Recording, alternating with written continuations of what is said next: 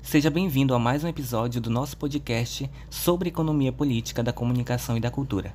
Meu nome é Fabrício Alves e hoje vamos falar sobre o artigo Construindo um Acervo: História, Intelectualidade e Colecionismo em Vicente Sales, de autoria de Alessandra Mafra.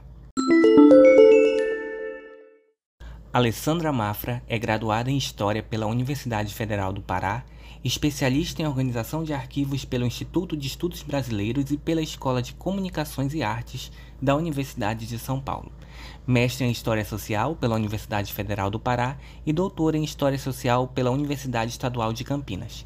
Atualmente desenvolve pesquisas que tratam sobre colecionismo, folclore e intelectualidade na Amazônia. Vamos conhecer o capítulo publicado pela autora? Neste trabalho, publicado no livro Intelectuais na América Latina, Pensamento, Contextos e Instituições dos Processos de Independência e Globalização, que foi organizado por Lená Medeiros, Hugo Cancino Troncoso e Rogério de la Moura e publicado em 2014 pelo Laboratório de Estudos de Imigração da Universidade do Estado do Rio de Janeiro, Alessandra Mafra busca interpretar em seu capítulo a obra do renomado intelectual paraense Vicente Joarimbu Salles, através da coleção pessoal desta figura que é central nos estudos sobre a cultura amazônica.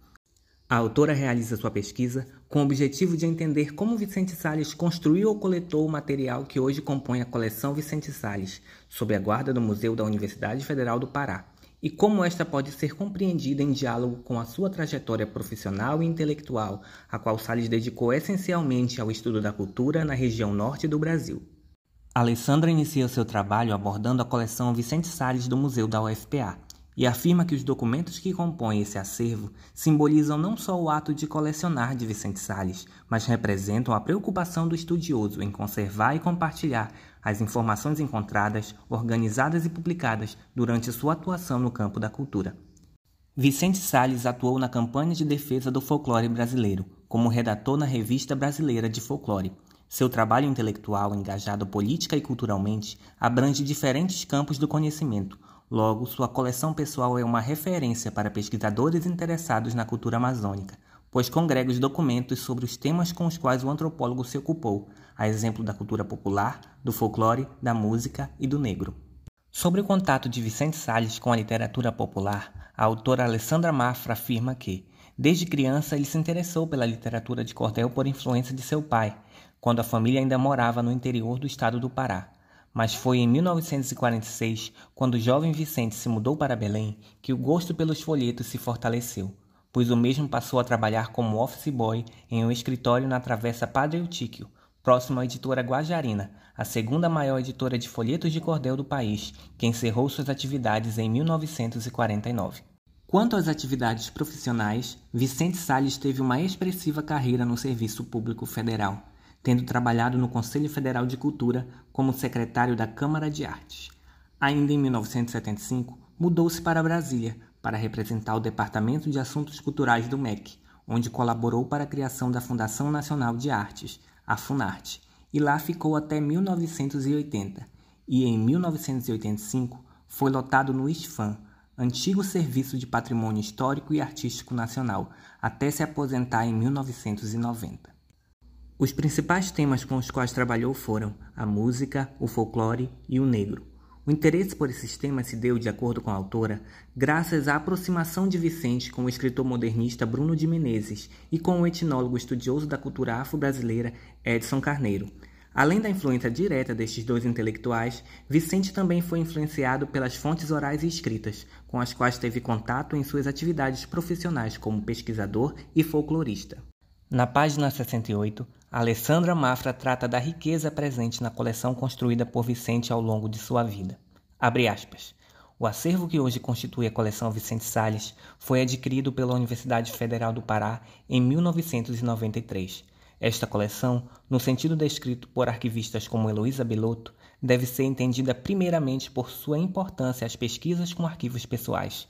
Podemos encontrar nesta coleção uma biblioteca com aproximadamente 15 mil livros e periódicos, algo em torno de 70 mil recortes de crônicas cotidianas de jornais e revistas, 3 mil partituras, 573 publicações da editora Guajarina, 1.311 folhetos de cordel, assim como estão presentes na coleção as fichas bibliográficas e analíticas, filmes Super 8mm, fitas cassete, cartões postais, fotografias, estampas e desenhos, entre outros.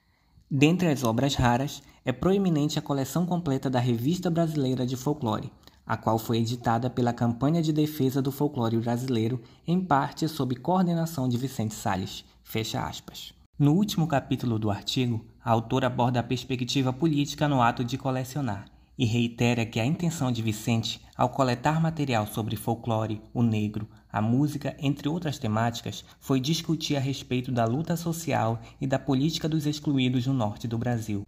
O material coletado sobre o negro, por exemplo, originou o livro O Negro no Pará sob o Regime da Escravidão, bem como outros textos de Salles que tratam sobre a cultura negra na Amazônia. Na página 71, Alessandra Mafra fala sobre a militância política de Vicente. Abre aspas. Longe de se tornar um teórico do comunismo ou do socialismo, sua trajetória de vida revela momentos de maior ação política direta e outros em que sua forma de fazer política ganhou outros mecanismos, como, por exemplo, a militância na divulgação de acervos sobre cultura popular. Salles, entretanto, não ficou conhecido por nenhuma obra mais teórica. Fecha aspas.